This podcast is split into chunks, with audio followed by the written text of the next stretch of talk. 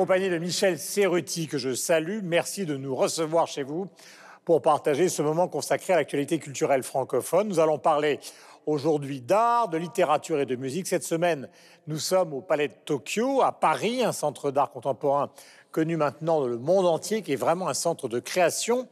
Nous sommes au sein d'une sublime exposition qui porte le joli titre d'Origami for Life, installée grâce au soutien de la Fondation NJ et Philippe Perra, qui est avec nous, dirige cette fondation et notre invité. Mon cher Philippe, d'abord, merci de, de, nous recevoir car vous êtes chez vous. Est-ce que vous pouvez nous présenter l'implication justement de la Fondation dans cette exposition? Alors, euh, vous savez, face à l'urgence du Covid, il nous a paru important de nous mobiliser, mobiliser d'abord pour les soignants, et puis dans cette seconde vague, se mobiliser aussi pour ceux qui étaient en situation de très grande précarité, et notamment le SAMU social et les personnes qui sont sans domicile fixe. Mmh. On en a peu parlé au début de la crise, mais on s'aperçoit qu'aujourd'hui, c'est les populations qui ont été le plus impactées. Et donc, on a créé avec un artiste, avec le Palais de Tokyo, une œuvre collaborative et participative. Voilà, Origami for Life. Les écoles, beaucoup d'écoles à travers la France, ont fait ces petits oiseaux magiques et qui constituent les arbres qui sont. Et qui est à l'origine enfin, du projet? Qui a dirigé le projet pour vous? En fait, c'est une rencontre entre trois l'artiste qui avait fait ça en Belgique. Oui, la... Comment s'appelle-t-il? Euh, Charles Quézin, ouais. voilà, qui est un designer euh, très connu pour ses dîners surréalistes. Euh, la Fondation NJ qui est présente à la fois en Belgique et en France, voilà, et puis le Palais de Tokyo qui a accepté de nous accueillir dans cette période un peu troublée, vous savez, où Guillaume, beaucoup d'expositions sont fermées, sont remises en caisse, et euh, on a tâché, voilà, tous les trois, en fait, de créer euh, un élan de solidarité au profit du SAMU social. Comment est-ce qu'une fondation comme la vôtre que vous dirigez aide concrètement à, à, mettre sur pied euh, des, des, des expos comme celle-là ou des artistes peut-être Alors, par la rencontre déjà, euh, une fondation comme la nôtre finalement rend les choses possibles. Mmh. Je crois que c'est ça la, la beauté, au-delà de l'argent et du soutien financier, mmh. c'est de faire rencontrer des univers. Donc c'était euh, mettre un artiste qui avait envie de s'engager en rapport avec le Palais de Tokyo, en rapport avec le SAMU social et en rapport avec un réseau d'écoles et de partenaires qu'on avait. Euh, voilà. Après, bien sûr, il y a un soutien financier, puisque ouais. pour chaque petit oiseau que vous voyez, nous versons un euro au SAMU social. On a fêté cette semaine, vous avez 8 arbres, euh, 50 000 origami, donc euh, ce sera un don de 50 000 euros. Et quand je suis passé tout à l'heure à l'entrée du palais de Tokyo, il y en avait 15 000 qui étaient arrivés en deux jours, qui sont dans des grands sacs et qui vont finir sous forme d'arbres. Il y a une sorte de droit de regard euh, que vous avez par rapport au travail de l'artiste d'une manière générale dans ce qu'il fait ou des Ça, incitations? Il faut, il faut garder notre place. Donc notre place a été de mettre en contact le Palais de Tokyo, l'artiste, de respecter la vision et le choix de l'artiste. Donc ouais.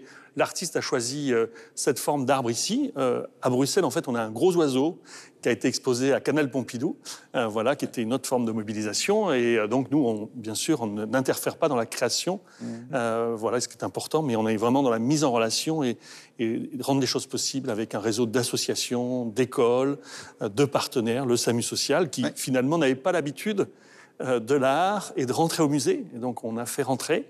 Et euh, hier, des personnes sans-abri sont venues en petits groupes voir les origamis qu'ils avaient fabriqués. Philippe, Philippe Perra, comment une grande entreprise décide de faire une fondation et pourquoi? Parce que vous savez, il y a toujours une dimension critique dans la presse. Les entreprises font ça parce que c'est un peu du culture washing ou des fiscalisations, etc. En fait, comment la direction d'une grande entreprise prend cette décision? Alors nous, nous c'est une des plus vieilles fondations d'entreprises créées en 92 voilà, qui a changé euh, de nom euh, au fur et à mesure, Gaz de France, Suez, mm -hmm. GDF Suez, Engie. Euh, voilà, et c'était euh, ce qui est important, nous, c'est un, un, groupe par ses métiers d'énergie, euh, de métier à l'énergie, ou un métier où on voit les gens sont très engagés à titre personnel. Et donc, il y, a, il y a le fait aussi que la Fondation est un peu la vitrine de ces engagements et une manière de les, voilà, d'inciter aussi les collaborateurs à être extrêmement actifs. Et puis, comme grande entreprise, euh, je dirais, on est un peu aussi dépassé. On a une raison d'être. Mm -hmm. euh, on a une manière aussi d'être dans la société avec un certain nombre de responsabilités compte tenu de la taille d'une entreprise comme la nôtre. Et je dirais, la Fondation illustre cet engagement-là. C'est dans la situation qui est, qui est la nôtre actuellement un peu partout dans le monde. Je suppose que vous avez déjà anticipé ce que vous allez faire après. Vous ne pouvez pas rester sur un projet. En plus, certains pays, c'est bloqué. Euh, comment vous faites alors, alors Pour l'après L'après, nous, on est présent dans le monde entier. Donc, euh, on a, comme un petit symbole, il y a des origamis qui ont été faits par une ONG au Bangladesh et d'autres en Afghanistan qu'on accompagne, euh, où euh, on électrifie des villages avec des installations solaires, on distribue des petites lampes, on inscrit les enfants à l'état civil. Donc, je dirais, euh, ce qui est important, c'est que euh, la crise, elle a accéléré les solidarités Elle a aussi inventé de nouvelles formes de solidarité, comme celle-ci. Mais je dirais, euh, le travail ne fait que commencer, puisqu'on va être justement face à des problèmes, quand même, on le sent, gigantesques, importants, et que la lutte contre la précarité, les actions de solidarité vont être encore plus importantes que d'habitude. Merci Philippe Perra d'avoir ouvert cette émission. Donc, nous sommes au Palais de Tokyo à Paris. Nous allons découvrir, avant de retrouver avec mon cher Michel euh, le reste de notre équipe pour justement évaluer la culture francophone de cette semaine, le sommaire que voici. Les Amants d'Hérouville, c'est le titre d'une bande dessinée qui vient de sortir, consacrée à la saga d'un lieu mythique, le studio d'enregistrement du château d'Hérouville. Nous l'avons lu. Nous allons aussi débattre ardemment autour d'un album intitulé L'Indocile Heureux pour savoir qui dans l'équipe est fan de Benabar. Autour d'un livre signé par un jeune philosophe, nous allons discuter du regard que porte le commun des mortels dans nos différents espaces sur l'art contemporain. Et même si la pandémie mondiale nous prive depuis plusieurs mois de la présence de nos amis de Radio-Canada, ils nous envoient chaque semaine une carte postale. Celle du jour est signée Claudia La Rochelle. 300 millions de critiques, c'est tout de suite. Et avec Michel Serruti, donc nous retrouvons notre joyeuse bande, donc avec Sylvestre de Fontaine, mon cher Sylvestre, bonjour. Bonjour. De la RTBF, Michel, vous le savez, c'est la radio-télévision suisse. Laura, c'est France Télévisions. Bonjour, ma chère Laura. Bonjour. Et Yves est le patron de TV5 Monde, donc nous le retrouvons comme toutes les semaines euh, dans 300 millions de critiques. Je vous rappelle que nous sommes au Palais de Tokyo, qui est un des grands musées, plutôt centre expérimental de l'art contemporain, donc en France. Premier sujet, euh, consacré à un endroit mythique, Les Amants d'Hérouville. C'est le titre d'une bande dessinée qui vient de sortir et qui est consacrée à la saga de ce lieu mythique de la musique. Et vous allez nous expliquer pourquoi mythique Yves. Ah, alors, mythique, d'abord, il faut situer. hein, euh, le château d'Hérouville se trouve euh, un peu au-delà de Pontoise, hein, dans le, euh, le nord de la région parisienne. Et il est mythique parce que tous les plus grands artistes de rock anglo-saxon y ont enregistré pendant les années euh, 70 et 80. Euh, ça va de Elton John, hein, c'est lui qui l'a rendu mythique, notamment avec son album Honky Château, parce que le, Honky Château, ce château euh, funky, donc, hein, euh, c'est euh, le château d'Hérouville. Elton John y a aussi enregistré d'autres albums, hein, Don't Shoot Me, I'm the Piano Player. Il y a enregistré aussi le double album Goodbye Yellow Brick Road. Mais les Bee Gees y ont enregistré les chansons du film La fièvre du samedi soir. Et puis, un nombre incroyable d'artistes sont passés par là, du monde anglo-saxon, comme d'ailleurs les artistes français, hein, de Il était une fois jusqu'à Jacques Higelin, qui habitait dans la bergerie euh, de euh, ce château pendant un moment. Alors, Alors- c'est un studio, mais on va préciser, après tout le monde va donner son point de vue, il appartenait à qui? Pourquoi ils allaient là? Qu'est-ce qui était le taulier de cette affaire-là? Qui attirait tout ce monde-là? Alors, un personnage euh, qui s'appelle Michel Magne. Michel Magne, c'était un musicien, un compositeur français extrêmement euh, excentrique, euh, d'avant-garde et un véritable euh, personnage, hein, ami de Françoise Sagan, à la fois roi des nuits parisiennes comme des nuits tropéziennes des, des années 50, et puis qui est devenu aussi un grand compositeur de musique de film, de très nombreuses musiques de films, hein, Saint-Jean d'hiver et, évidemment beaucoup d'autres, ami de Jean-Yann, et, et personnage comme il en existait dans la France en fait de l'après-guerre, c'est-à-dire à la fois extrêmement cultivé, euh, artiste et très déconnant hein, euh, aussi parce que c'était une génération après la guerre qui avait besoin et envie et les moyens euh, aussi de, de s'amuser. Et lui, c'est après l'incendie de ce château en 1969 où il a perdu toute la musique qu'il avait euh, écrite jusque-là, c'est-à-dire toutes ses partitions et ses scores sont partis en fumée, ben, a eu idée de transformer donc euh, ce château dans lequel il euh, résidait en studio d'enregistrement à l'époque où ça existait très très peu. En fait, il existait deux studios d'enregistrement en résidence, c'est-à-dire où les artistes ne venaient pas euh, le matin pour euh, rentrer chez eux au, petit matin euh, suivant, comme c'était le cas à Londres et, partout sur la planète, mais des studios en résidence, c'était là où des artistes s'installaient pendant un mois ou deux mois pour pouvoir travailler tranquille, en étant concentrés sur la musique et en étant dérangés par rien. Donc le premier, c'était Rockfield, dans la campagne britannique. Il y a eu le Manor donc, de Richard Branson. Et le premier en Europe continentale, ça a été le château d'Hérouville de Michel Magne. Mais Pink Floyd est venu là, Iggy Pop, David Bowie, toutes les stars sont venues euh, enregistrer à Hérouville. Alors, Laura, la BD, justement, pour Qu'est-ce qu'elle apporte cette BD par rapport à ce qu'aurait pu être un livre d'enquête, voire même un roman? La BD est absolument géniale. À la fois, elle nous raconte l'histoire, effectivement, de, ces studios et de ce château en repartant euh, du tout début, puisque en fait, c'est un ancien hôtel des postes qui date de 1740. Donc, on apprend plein de choses sur l'histoire, mais forcément sur cette période que vient de décrire Yves. Et, c'est un mélange de dessins. C'est pas une BD classique, c'est un mélange de dessins avec des photos. C'est ultra documenté, c'est-à-dire qu'ils sont, euh, ils ont vraiment mené leur enquête. Et donc c'est une BD qui fait presque 200 pages, qui est assez rare pour une bande dessinée. Et euh, moi je connaissais pas le, château d'Hérouville, mais c'est, euh, ça donne envie presque de le voir en film parce que c'est tout ce qu'on ne verra plus. Et ça arrive à une époque où tout est consensuel. Il y, a, plein de scènes, et d'ailleurs, elles se lient et se relient parce qu'il y a tellement de petits détails. Ils mélangent des photographies originales au dessin. Et puis, moi, ils font plein de fêtes. Hein. Michel Mann, euh, comme le disait Yves, est un personnage ultra excentrique qui, euh, en deuxième noce, épouse une fille qu'il rencontre qui faisait de l'autostop pour aller à Katmandou euh, au bord de la route, qui est beaucoup plus jeune que lui et avec qui il va faire des fêtes incroyables où, selon les dessins, parce qu'on voit beaucoup de petits personnages tout nus. On imagine les orgies qui ont eu lieu au, château d'Hérouville et jusqu'à nous décrire, et puisqu'ils ont eu le témoignage de, cette, de sa deuxième épouse Marie-Claude, euh, des fêtes où les, le préfet euh, de police et les pompiers terminaient au LSD. Vous imaginez ça aujourd'hui On se demande comment ça a pu exister c'est vrai, Laura et dansait au cours d'un concert improvisé par le Grateful Dead au euh, château d'Hérouville parce qu'il devait se produire au festival d'Auvers-sur-Oise organisé par Jean Bouquin, le couturier de Brigitte Bardot, et qui a été annulé en raison de pluies absolument diluviennes. Et comme le Grateful Dead arrivait de San Francisco euh, pour euh, Autant s'occuper. Et ils avaient tellement envie de jouer qu'ils sont allés jouer au château d'Hérouville et qu'effectivement, ils ont fait partager euh, leur sacrement à euh, toute la population, les 600 personnes hein, qui venaient du, du, village d'à côté, invitées par Michel Magne à, assister à ce concert qui a duré pendant 6 heures. De 9h à 3h. Michel. Ouais, alors moi, je, vais vous avouer ma, totale ignorance de Michel Magne. Voilà, j'ai découvert un personnage à travers ce, roman graphique qui est plus qu'un roman graphique, voilà, puisque dessins, photos, coupures de presse, vraiment, il y a des parties qui sont écrites comme un, comme un livre finalement de, très biographique. Ce type était, était juste, mais délirant.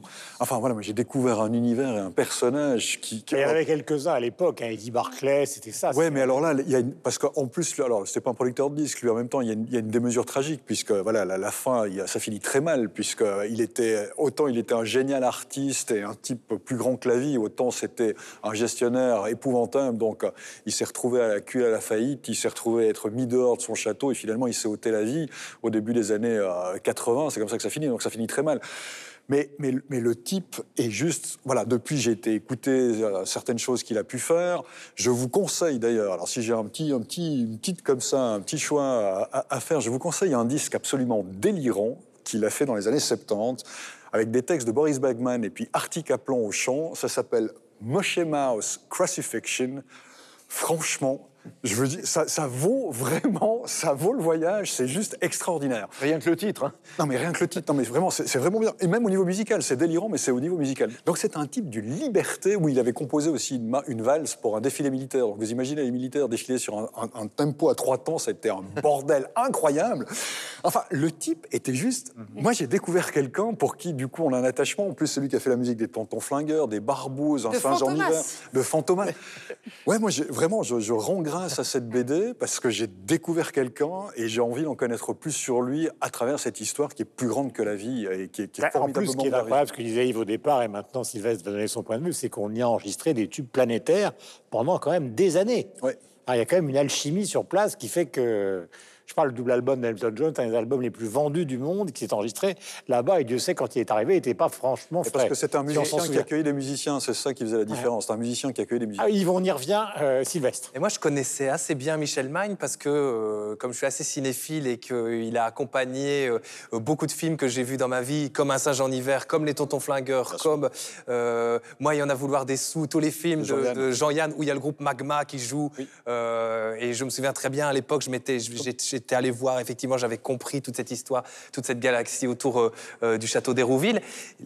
Alors, l'histoire est déjà incroyable. La manière dont c'est raconté, vous l'avez compris, est aussi assez incroyable et effectivement euh, complètement en phase avec le personnage. En gros, c'est un mélange de Gaston Lagaffe, d'Eddie Barclay et euh, de Jack Nicholson dans Shining. Parce qu'effectivement, à la fin, ça se termine presque à la tronçonneuse. Enfin, et même le dessin devient de plus en plus noir. Ah oui, c'est vraiment ça qui est génial dans, cette du Il devient une espèce de monstre comme ça, euh, très noir. euh, Et, et Michel l'a dit, ça l'a spoilé la fin, Michel. Euh, voilà. C'est dans tous les bons dictionnaires. ça se termine, ça se termine, ça se termine mal. Donc effectivement, ça dit aussi beaucoup de choses sur l'époque. Comme l'a dit Laura, c'est des choses que enfin, aujourd'hui, euh, je pense que euh, ce serait plus, ce serait plus possible. Euh, tout le, le récit, et c'est pour ça qu'on la voit beaucoup en photo, est axé autour du personnage de Marie-Claude, qui est sa deuxième femme, la fameuse autostoppeuse qu'on voit, et elle ponctue tout le, tout- toute l'œuvre. euh, C'est son témoignage, euh, c'est son ouais. témoignage, et elle a participé aussi à l'écriture. Donc c'est vraiment de- des témoignages de première main. Et donc, pour toutes ces, pour toutes ces raisons, c'est vraiment quelque chose qu'il faut lire. Les Amants d'Hérouville. Yves, est-ce qu'on sait pourquoi tout ce qui s'est enregistré là-bas pendant longtemps marchait?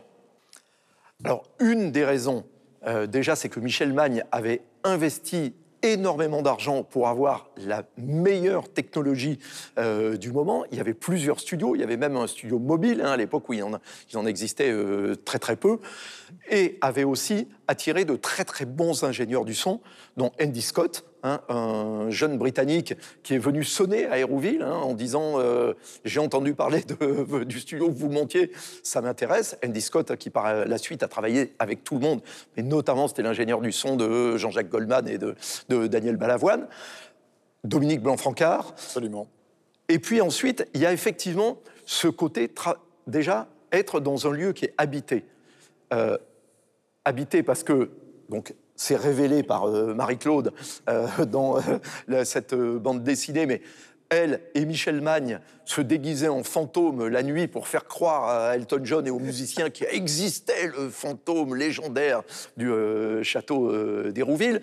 Il y avait aussi, et c'est inspirant pour euh, des gens qui travaillent dans la musique et dans la culture, le château avait abrité les amours cachés de Georges Sand et de, de Chopin.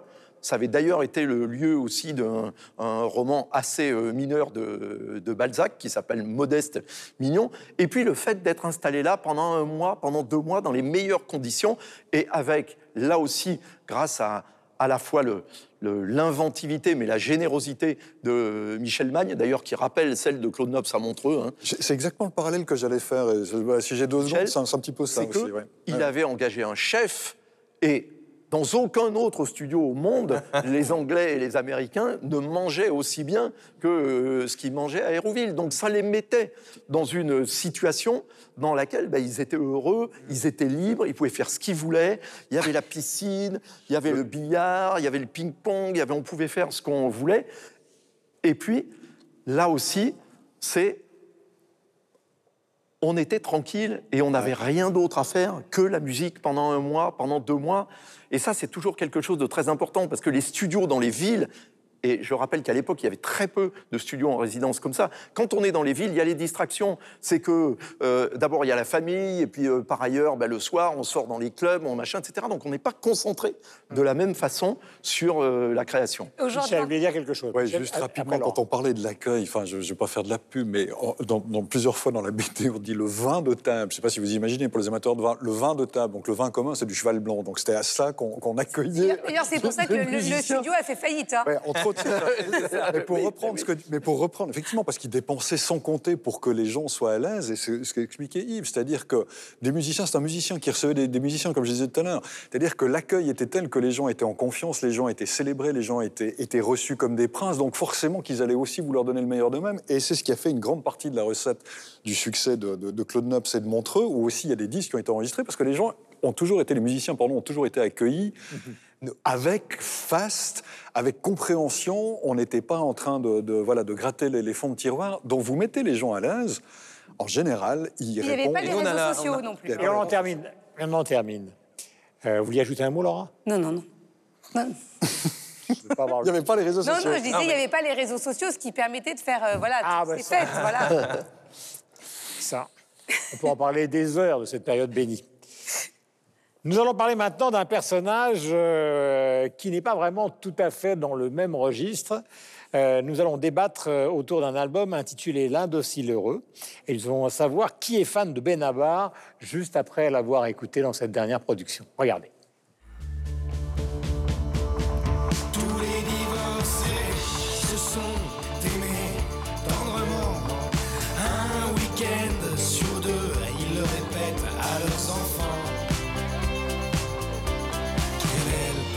Important Le premier amour ou le plus récent.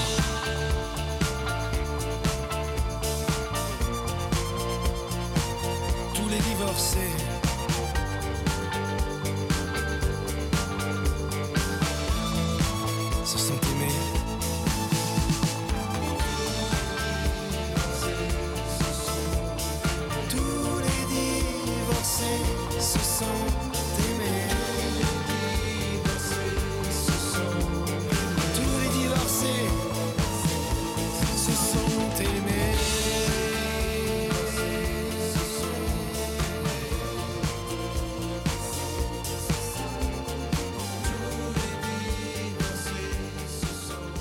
Benabar qui s'y colle, Laura. Est-ce que vous avez senti que j'avais aimé cet album Je ne sais pas, je vous pose la question. Oui, moi j'aimais bien Benabar, effectivement, il y a longtemps, avec cette fameuse chanson du dîner, parce que je me retrouvais dedans. Et je dis pas que c'est de la grande musique, mais ça me faisait sourire. Je me dis, c'est tellement vrai. C'est exactement ce que je ressens. Donc, euh, on n'était même plus dans le, dans le côté euh, musical, on était vraiment. J'ai trouvé quelqu'un qui me comprend et qui me le dit en musique.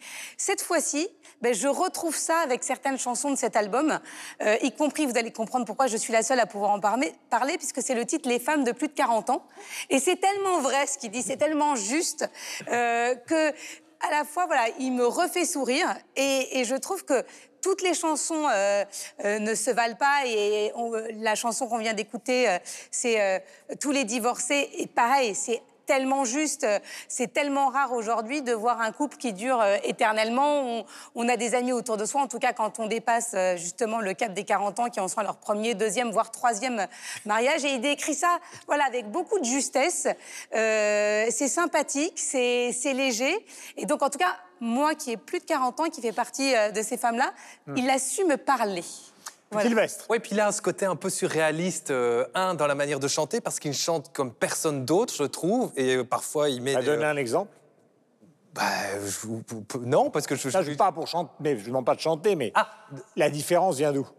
Mais c'est la manière dont il pose sa voix, la manière dont il chante, la manière dont euh, les intonations, euh, il les met à des endroits qui sont parfois euh, un, peu, un peu étranges. Il est sur une, comme dirait Michel, il marche sur une crête et parfois on se dit, oh là là, il va tomber. Et franchement, il réussit toujours à, se rattraper. Et puis j'aime aussi son côté un peu parfois surréaliste. Il y a une chanson qui s'appelle Jack et William dans ce, dans ce disque, où il parle en fait des deux Dalton du milieu.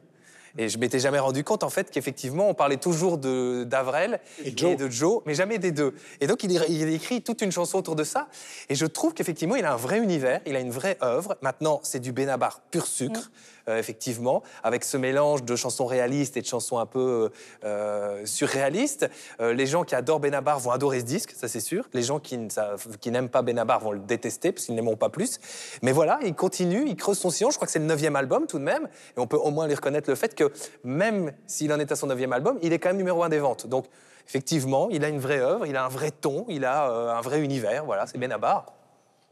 Michel. Ce qui est intéressant avec cet album, c'est que euh, je ne suis pas un spécialiste de Bellamar, mais je, connais un petit peu ce qu'il a fait. Puis pour avoir lu en préparant cette émission, il sort un petit peu d'une traversée du désert parce que les deux derniers albums qu'il avait réalisés n'ont pas du tout fonctionné, donc ça l'a amené à se poser plein de questions. Et c'est ça que je trouve intéressant. C'est-à-dire qu'il a pris conscience de ça, et paradoxalement, il a réussi à retrouver ce qui a fait son succès il y a près de 20 ans avec les premiers albums, euh, et en faisant appel à une équipe qui allait l'entourer. Et cette équipe qui l'entourait, plutôt que le détourner, c'est là, c'est tout le génie de cet album, plutôt que le détourner, on va dire, de ce qu'il est, a réussi à le faire revenir dans ce qu'il était auparavant, tout en enrichissant sa musique. Parce qu'il faut quand même bien dire qu'aujourd'hui, même si on retrouve un petit peu les fanfares, euh, un peu comme ça, festives et déglinguées du début de ses albums, qui fait un peu la qualité de sa musique, elles sont toujours un petit peu là, mais il y a d'autres univers. Ouais. Alors, toute proportion gardée, des fois, il y a des petits côtés presque à la Benjamin Biolay sur les arrangements de certains morceaux. Euh, il y a des côtés à la Cure pour euh, une sorte de New Wave des années 80 pour, pour un autre. il a dans sa façon de chanter, moi des fois j'ai presque l'impression d'entendre des bouts de Renault comme ça dans, dans, ses intonations. Donc vous mettez tous ensemble, paradoxalement c'est toujours Benabar parce que du coup aussi il y a une plus grande justesse peut-être dans ses écrits parce qu'on lui a collé un parolier avec lequel il a dû bosser, il a accepté de bosser. Et donc, je trouve ça extraordinaire que finalement, Benabar, 20 ans plus tard, réussisse presque à refaire du Benabar comme si c'était un album d'il y a 20 ans, mais qu'en même temps, il ait dû passer par tout ce qu'il y avait autour pour être à nouveau recentré, profiter de ce regard extérieur qui le fasse travailler. Et le fait qu'il accepte de le faire, qu'il veuille le faire, qu'il se rende compte que c'est nécessaire pour la poursuite de sa carrière, moi, je trouve ça assez intelligent. Voilà. Bah, il faut dire que aussi Benabar, il est monté à une vitesse considérable et comme à chaque fois que vous montez d'une manière considérable, chut, les mitrailleuses dans le métier que vous connaissez, Yves, commencent à sortir. euh, Alors, on a dit qu'il ne savait pas chanter. Après, il y a un certain nombre de ses collègues qui l'ont pris comme tête de turc. Donc, ça n'a pas aidé à la production des, derniers albums parce qu'il était, euh, il a fait du cinéma. Donc, qu'est-ce qu'il va faire dans le cinéma? Il s'é- il s'égare. Et donc, ça peut expliquer aussi cette espèce de trou d'air qu'il a connu par une sorte de manque de concentration. Eh, C'est un garçon qui a du caractère, hein, euh, et donc il y a eu sa fameuse polémique, notamment avec euh, Benjamin Biolay, hein, euh, justement, Assez violente. hein. assez, assez brutale, mais enfin assez usuelle hein, parfois entre, entre les Alors, artistes. ra- ra- rappelons-la, rappelons-la quand même, en gros, simplifiant. Oui, c'est qu'ils ne pouvaient pas se stacker. Voilà. Je veux dire, chacun accusait l'autre d'être nul. hein, c'est euh, voilà, hein, assez basique, si vous voulez. Et, et- et de faire beaucoup de mal à sa profession, et, euh, voilà, et à la qualité de, de- de leur musique. Euh, Benabar, ce nouvel album, en fait, il le recentre, hein, comme le disait euh, Laura, sur ce qui avait plu à, à ses débuts, c'est-à-dire que c'est de la variété mais avec humour et ironie, qui est dans la critique sociale, ce qui le met quelque part entre Michel Sardou et euh, Renaud, que vous évoquiez, euh, euh, Michel, avec en plus un côté comédien qui chante. D'ailleurs, on le voit dans euh, plusieurs morceaux. hein. Euh, je vous passe le Ça me trouve le cul, bordel à cul, euh, qui effectivement euh, peut apparaître à Benjamin Biolay comme n'étant pas de la grande poésie euh, française, quoique encore ça pourrait le relier à Gainsbourg euh, d'une certaine façon totalement voilà, paradoxale, mais qui n'est pas le versant de Gainsbourg que préfère Benjamin Biolay par ailleurs. Ce qui est intéressant, c'est de voir effectivement que cet album parle à la France de euh, 2021 avec le petit bémol que effectivement il est euh, numéro un, mais dans une production qui est extrêmement réduite euh, en raison de voilà hein, de, de la pandémie euh, elle-même, mais de voir que ce- cette critique sociale et cet humour, cette ironie bah, connectent à nouveau, en tous les cas, avec les amateurs de ce genre euh, voilà, très particulier de, de, de chansons françaises euh, qui euh, fait appel euh, autant à euh, la variété euh, pure et dure qu'à euh, quelques éléments de, de musique américaine. Qu'est-ce qu'on dit sur les réseaux sociaux euh, Non, mais il est, il est assez apprécié euh, sur les réseaux sociaux et effectivement, les témoignages, il est très apprécié aussi des femmes. Euh, parce que euh, effectivement, il, il sait nous parler. Donc, dans les commentaires que, que j'ai pu lire, j'ai vu plutôt, ah, bien sûr, il y en a comme le disait euh, Yves qui vont le critiquer parce que c'est les mêmes qu'il critiquait il y a 20 ans. C'est pas pour cet album-là. C'est, euh, il a des détracteurs, mais par rapport à l'album qui vient de sortir, il y a plutôt des bons commentaires sur les réseaux sociaux. Surtout, il s'adresse à tout le monde. C'est pas forcément à une seule classe. Il y a une chanson qui s'appelle Un Lego dans la poche qui revient sur l'enfance parce que lui, il a plus de- à peine plus de 50 ans et il voit ses enfants grandir. Et c'est vrai qu'il nous remémore que lorsqu'on est enfant, une année paraît une éternité et, et qu'aujourd'hui, quand on voit ses enfants grandir, on a l'impression que en une année, quand on en avait huit, euh, c'est c'est écoulé euh, tellement d'années. Euh, ça, va, ça va à une vitesse folle et nous, je n'ai pas été très claire dans ce que je viens de dire.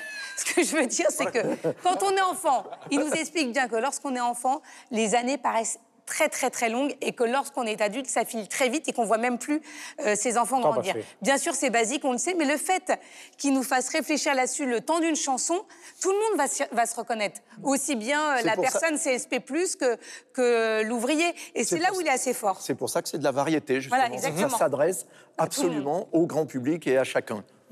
euh, Benabar, c'était un plus de s'appeler Benabar ou pas? Parce qu'au départ, c'est vrai que ça, ça avait un petit côté slogan, euh, un non-slogan. Bah, ça marche, hein, les non-slogans aujourd'hui. euh, L'histoire, en tout cas, lui a donné raison parce que euh, au plus, enfin, c'est- c'est presque devenu une marque Benabar. Quand on quand, quand on en entend Benabar, euh, automatiquement, bah, on pense effectivement à, ses tubes, mais on pense à sa manière de chanter, on pense à, cette autodérision. Donc ouais, bon, moi je trouve que c'était effectivement une bonne idée, ouais.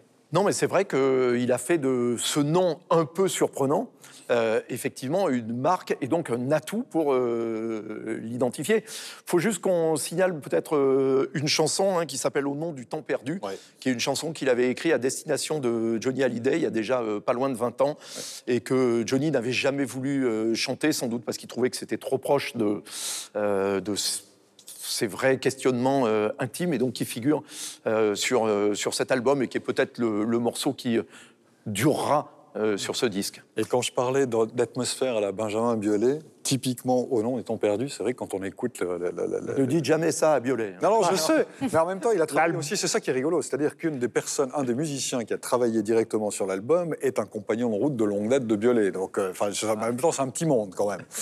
Nous allons passer maintenant à la carte postale culturelle du Québec. Vous savez que la pandémie de la Covid-19 nous prive maintenant depuis de nombreuses semaines de la présence de nos amis de Radio-Canada qui sont là depuis le début de l'aventure de 300 millions de critiques, c'est-à-dire depuis maintenant euh, presque plus de 7 ans. Mais ils sont quand même présents grâce à une carte postale culturelle que nous diffusons dans cette émission toutes les semaines, qui nous envoie. Elle est signée par euh, Claudia La Rochelle et c'est Isabelle, Isabelle Siri, qui l'a reçue pour nous.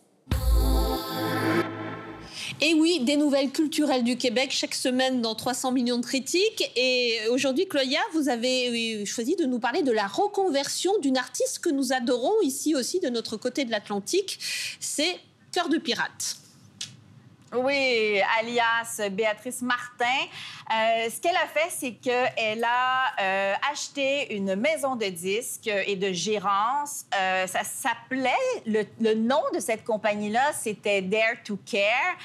Ça a été fondé par Élie Bissonnette et par Hugo Moody en 2000 et cette compagnie de disques-là représentait plutôt, devrais-je plutôt dire, euh, des artistes fort connus euh, chez nous, fort populaires comme Cœur de Pirate justement, mais aussi Jean Leloup, Émile Bilodeau, Fanny Bloom, Fred Fortin, etc. Et en raison euh, d'un scandale de nature sexuelle, l'Association québécoise de l'industrie du disque, du spectacle et de la vidéo, la disque chez nous, a annoncé exclure le label, la compagnie de disques Dare to Care, ainsi que euh, le chanteur, euh, auteur, compositeur, interprète Bernard Adamus, qui fait partie des artistes de cette maison-là.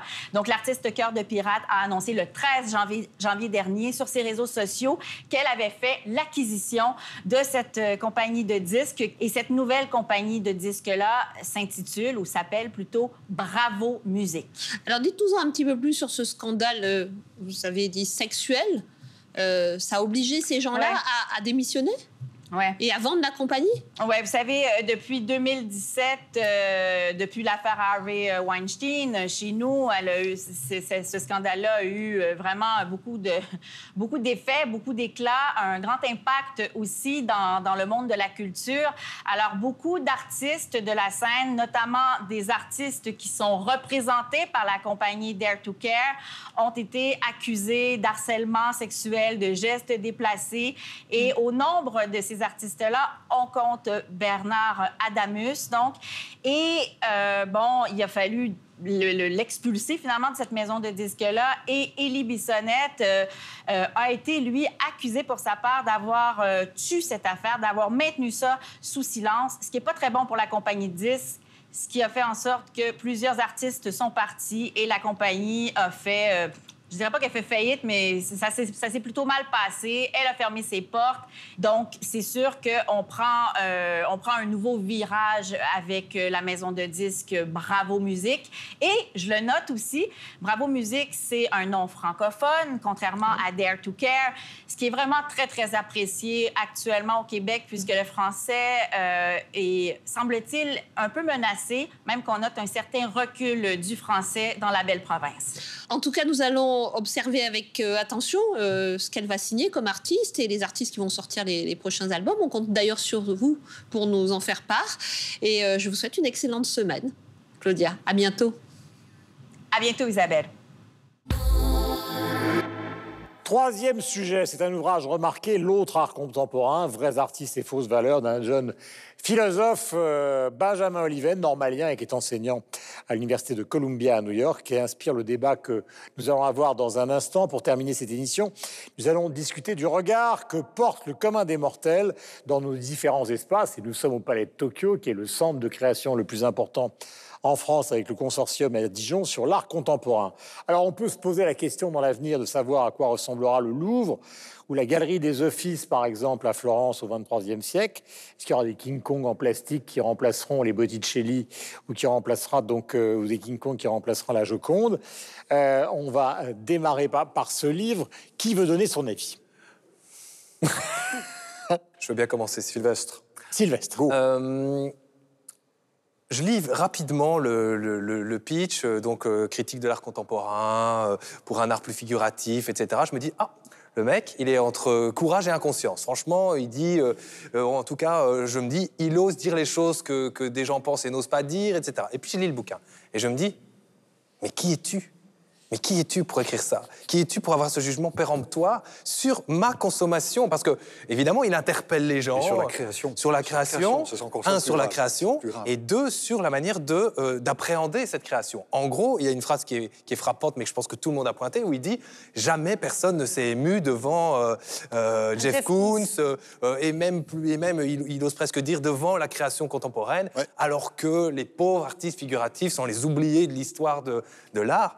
Euh, moi, je vais vous dire, il y a plein de gens de- de- de- d'art figuratif qui, qui m'en touchent une sans toucher l'autre. Enfin, tu vois, à un moment donné. Ah, mais il cite aussi même des artistes figuratifs qui sont des superstars de l'art d'aujourd'hui. Oui, Basley, Trichter, Mais- mais- Kiefer, euh, C'est- c'est- Bacon, C'est Lucien bourré de Freud. jugements, euh, ah, excusez-moi, mais à l'emporte-pièce. Ouais. Euh, c'est péremptoire, c'est condescendant. Ouais. Franchement, ce livre est euh, épouvantable. Ouais. En plus, c'est difficile à lire. C'est- Il se redit tout le temps.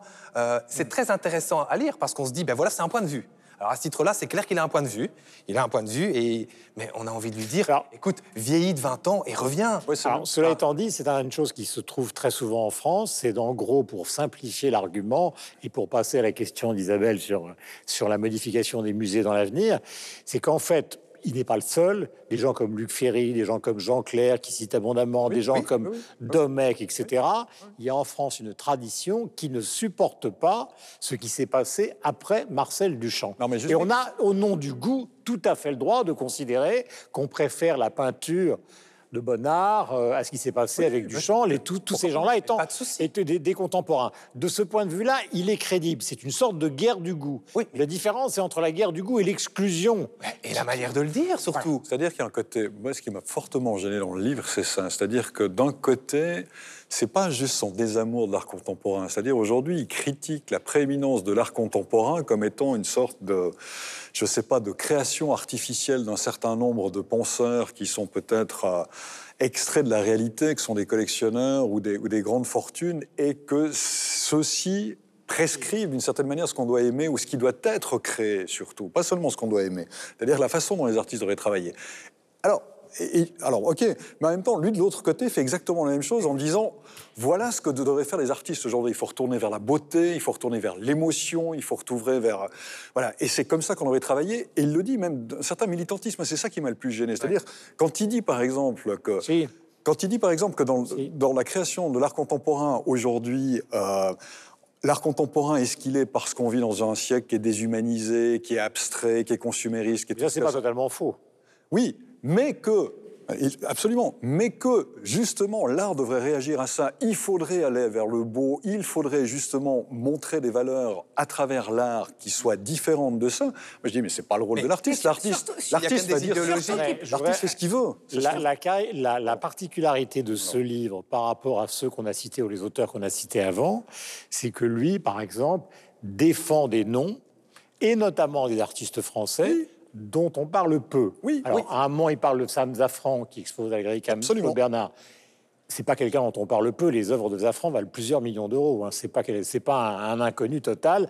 Il parle de gens beaucoup moins connus. euh, Jörg Ortner, qui est un graveur, un, un- un peintre qui s'appelle Sécheret, euh, un autre qui s'appelle Trifhomus. Enfin, c'est vrai qu'il il- là où il, il a fait avancer le, le Spielblick, si je puis dire, je ne dis pas qu'il a raison, c'est qu'il propose des noms qui sont des Oui, alternatives en à fait, Buren, Carrefour et les autres. On a l'impression Si, si. qu'il en veut aux artistes qui fonctionnent et qui reprochent justement, parce que on a, au même titre que Benjamin Biolay et Benabar ne s'aimaient pas du tout, on a l'impression qu'il a une détestation, pour citer que Jeff Koons dont vous avez parlé, en disant, voilà, en fait, il, il reproduit des, des ballons et en fait, les gens vont acheter des fortunes.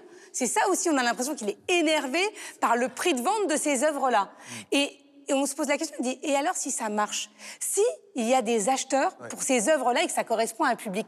Et vous parliez des, des artistes qu'il euh, qu'il suggère, ben pour ces artistes-là, il y a un autre public. Et c'est juger, je trouve, les gens qui sont amateurs de Jeff Koons. Là, on est dans, au palais de Tokyo, sous des arbres de, de Charles Quézin. Est-ce que ces arbres vont aller au Louvre dans 200 ans? On l'ignore, on ne sait pas ce que ça représente. Mais en tout cas, c'est un témoignage de notre époque. Et je pense que quand il parle euh, même euh, de Botticelli ou de d'autres euh, artistes qui ont traversé les époques, à ces époques-là, on n'avait pas le même système de photographie, de films qui, étaient, qui sont aujourd'hui les témoins de notre époque. On n'a plus besoin de peindre pour témoigner d'un événement ou, euh, ou d'une personnalité pour la représenter. Donc euh, forcément, euh, l'art va ailleurs. Je trouve aussi, alors je serais peut-être moins dure que Sylvestre parce que ça nous permet de nous questionner, de se dire est-ce que euh, qu'est-ce qu'il y aura au Louvre dans 200 ans? Je pense que personne ici euh, le sait. Et, Est-ce peut-être qu'il y aura un Louvre dans est-ce 200 qu'il- ans? Exactement, c'est la vraie question. Bah, il y aura le Louvre dans 200 ans, évidemment. Ben on espère. Ouais, C'est parce qu'il n'y a pas une de- catastrophe naturelle, si, mais on espère qu'il y aura un Louvre dans 200 ans.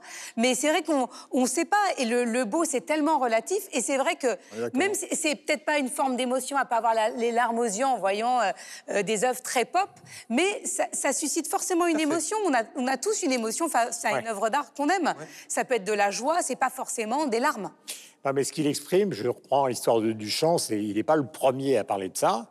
Il pense qu'à un moment, il y a une chose dans l'art qui est quelque chose du non-progrès, qui c'est autour de la beauté, j'allais dire, euh, depuis les Grecs euh, jusqu'à la fin du 19e siècle, il poursuit ça jusqu'à Bacon, puis que tout d'un coup, on est sorti de la peinture, on est sorti du métier, et on s'est mis à faire de la vidéo, des environnements, des, des- des- de l'art minimal, euh, du land art, de l'art pauvre en Italie, et tout ça, pour lui, participe, il n'est pas le seul à le dire, d'une certaine forme d'imposture euh, et qu'il ne supporte pas. une Et à la fin, d'ailleurs, il dit, je, je veux pour être complet, parce qu'il faut aller jusqu'au bout du à la fin, il dit, d'ailleurs, c'est le seul moment, enfin, c'est pas le seul moment, il est assez sincère, parce qu'à la fin, il dit, mais je suis peut-être le plus mal placé, parce qu'il se rend compte qu'il s'aventure sur un terrain marécageux. Je sais pas si vous voulez la fin, il dit, oui, mais je suis peut-être trop jeune pour parler de ça. Je peut-être pense qu'il je aurait dû commencer par cette phrase-là. Mais euh, je, je sais pas, mais en tout cas, il y croit et il recommande justement de lire ses aînés qui disent la même chose, Jean-Claire. Yves.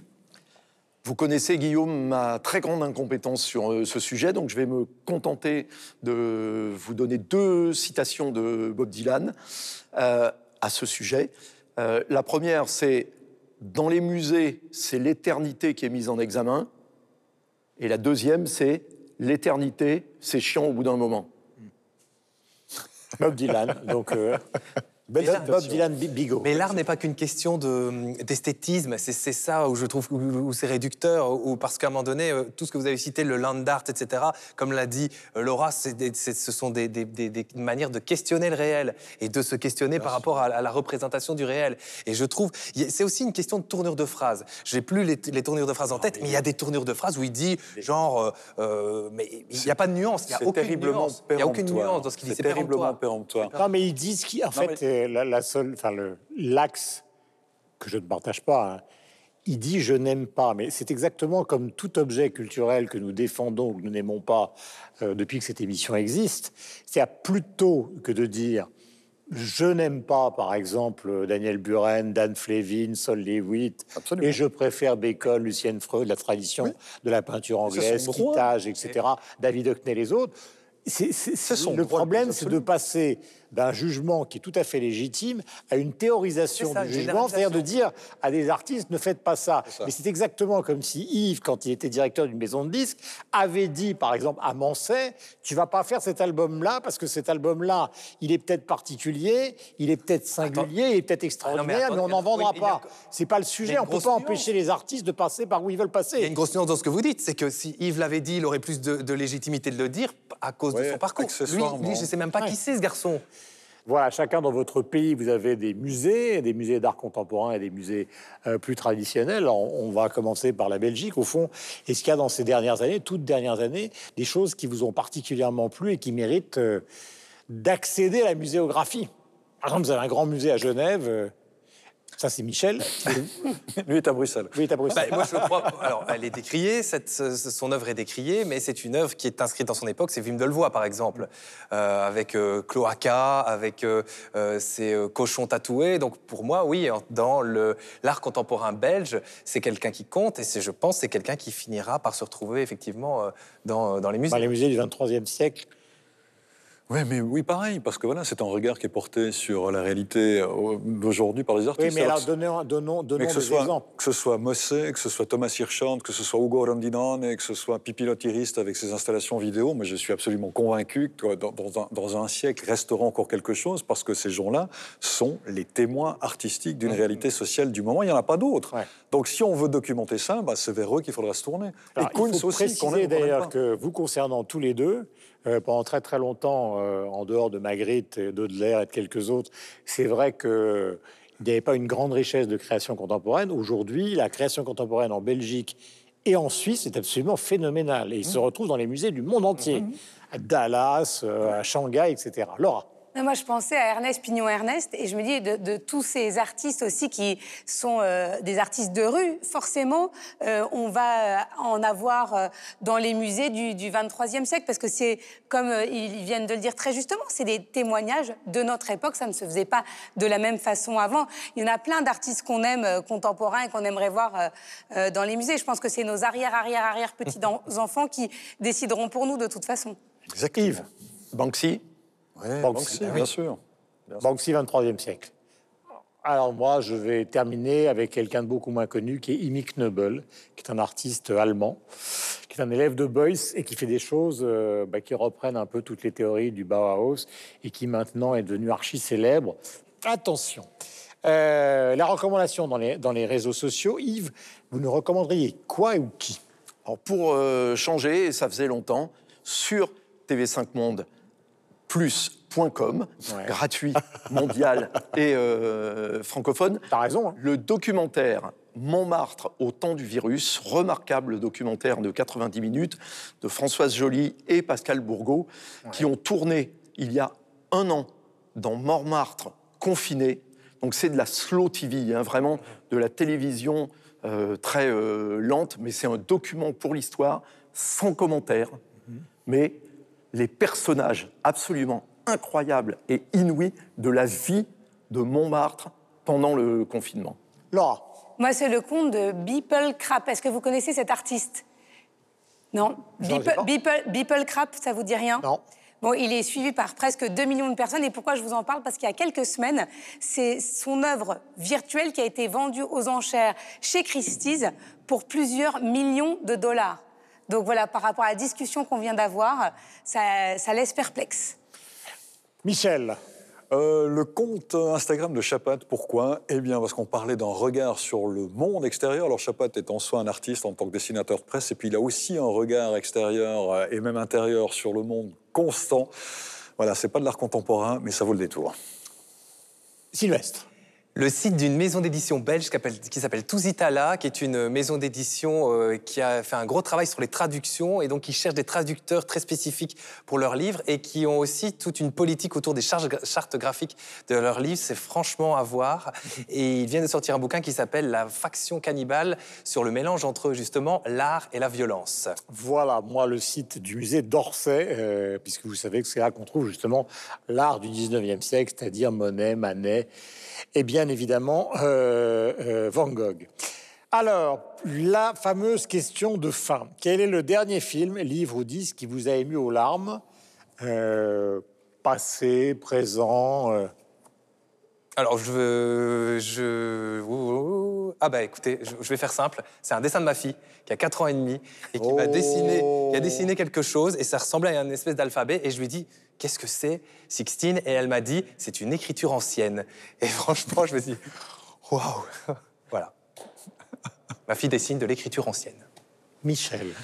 Euh, Moi, je dirais, euh, voilà, c'est assez, classique, mais c'est réel. Je pense que la- la- la- la- le Requiem de Verdi, dirigé par Mouti, franchement, il y a des passages, c'est émouvant aux larmes. Laura. Moi, je vais rejoindre Sylvestre, que vous dites la dernière fois où j'ai eu euh, juste des petites larmes aux yeux, c'est en regardant euh, La Belle et la Bête avec ma fille, la version du film. Et voilà, je me suis euh, laissée avoir une petite euh, surprise, avoir une petite émotion. Yves. Alors, les larmes, il ne faut pas euh, exagérer, mais le dernier morceau qui m'a euh, vraiment euh, conduit à le réécouter des dizaines et des dizaines de fois euh, d'affilée, c'est le dernier morceau du dernier album de Bob Dylan, Rough and Rowdy Ways, morceau qui s'appelle Key West. Et moi, j'ai revu par hasard Voyage au bout de l'enfer, où tout le monde se souvient évidemment de la partie Vietnam du film, avec euh, Christopher Walken et Robert De Niro, Qui est roulette. absolument phénoménal. Et ben c'est pas ça qui m'a fait pleurer, c'est la cérémonie de mariage au début. Et il y a John Savage, Christopher Walken, Robert De Niro, Meryl Streep, etc., dans une espèce de fête qui est filmée par Cimino d'une manière absolument phénoménale. C'est un film sublime. Merci à tous de nous avoir suivis. Nous nous retrouvons la semaine prochaine. Euh, vous savez que nous sommes au Palais de Tokyo, qui est un musée euh, très connu sur le plan international, où se crée donc justement une grande partie des expositions qui vont fabriquer, si l'on peut dire, l'expression est atroce, mais les artistes qui marqueront les années qui viennent. Ciao et à la semaine prochaine. La nuit promet d'être belle, car voici qu'au fond du ciel apparaît la lune rousse. Saisi d'une sainte frousse, tout le commun des mortels croit voir le diable à ses trousses.